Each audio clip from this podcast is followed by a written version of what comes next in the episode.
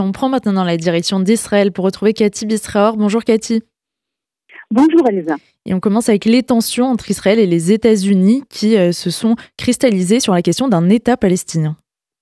Absolument. Et les tensions entre Israël et les États-Unis, on sait que c'est ce n'est pas nouveau, mais il y a quelque chose là de nouveau. On se rappelle que, en fait, ces tensions existent depuis presque la création de, de l'État d'Israël en, en, 48, également à la veille de la, de la guerre de 1956, la guerre de Suez, la volonté américaine de ce fameux plan Alpha où, les États-Unis voulaient qu'Israël fasse des concessions dans le Negev. On imagine évidemment que Ben Gurion avait refusé. Et puis, même après la lune de miel, l'idylle israélo-américaine, après la guerre de 1967, il y a toujours eu euh, des, euh, des zigzags, en fait, dans les relations avec évidemment les deux, euh, euh, les, deux événements historiques, on se rappelle, avec les tensions énormes, le drame entre Netanyahou et Obama et la ligne de miel avec Trump. Mais ce qui est nouveau aujourd'hui, euh, Elsa, c'est que au même moment, presque dans la même journée, évidemment, dans la même période, on s'aperçoit qu'il y a une idylle israélo-américaine et une tension israélo-américaine. Alors l'idylle, avec ces avions qui continuent à arriver tous les jours, euh, qui fournissent à Israël des armements, euh, des moyens justement de continuer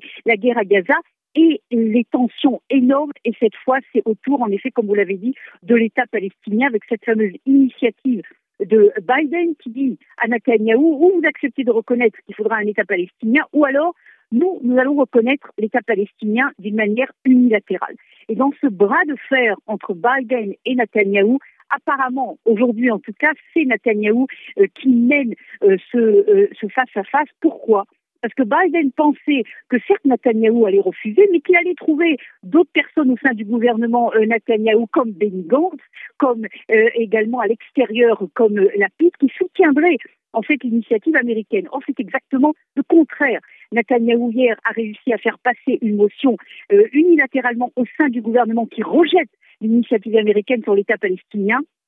Aujourd'hui, à la Knesset, Netanyahou réussira apparemment à réunir une majorité énorme qui dépasse de loin son gouvernement en impliquant des hommes comme Lieberman, également apparemment peut-être euh, Lapide, ou en tout cas il s'abstiendra sur le fait de non à l'État palestinien. On pourrait dire presque, Isaac, c'est sans surprise après le pogrom, euh, le massacre du 7 octobre, la grande majorité des Israéliens, non seulement les chiites politiques, mais la grande majorité du public euh, israélien ne veut pas entendre pour l'instant l'État palestinien. Et Benjamin Netanyahu qui de son côté euh, continue sur sa ligne et évoque une opération prochaine à Rafah.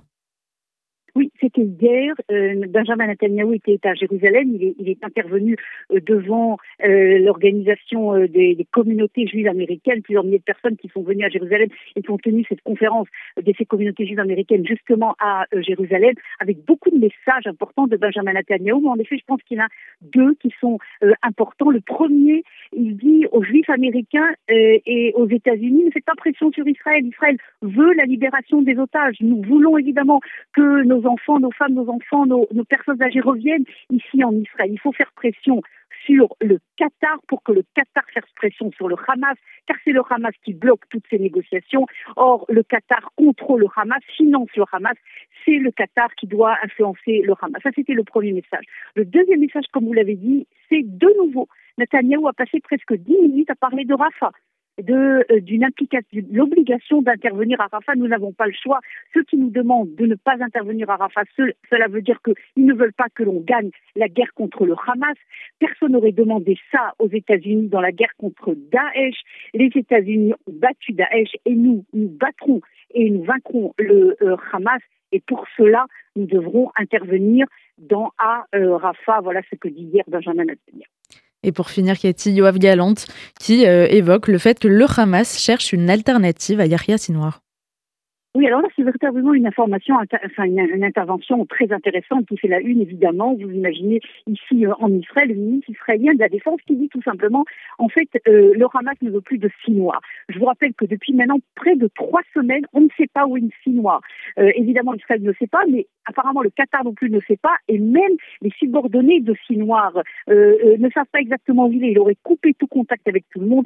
L'évaluation des, des services de renseignement israéliens, c'est qu'il aurait justement volontairement volontairement couper les contacts, réuni un tout petit groupe de personnes autour de lui, justement pour se protéger ou pour pouvoir fuir rapidement euh, alors qu'il est recherché et, par les par les par l'armée euh, israélienne à Khan et, dans les environs de, de, de Khan dans la direction de euh, Rafah. Euh, c'est donc une déclaration intéressante à suivre de près euh, du ministre israélien de la Défense. Il faut tout de même euh, préciser qu'il y a quelques minutes à peine, le Hamas a publié, évidemment sans surprise, un communiqué en disant que l'information et la déclaration du ministre israélien de la Défense étaient totalement fausses.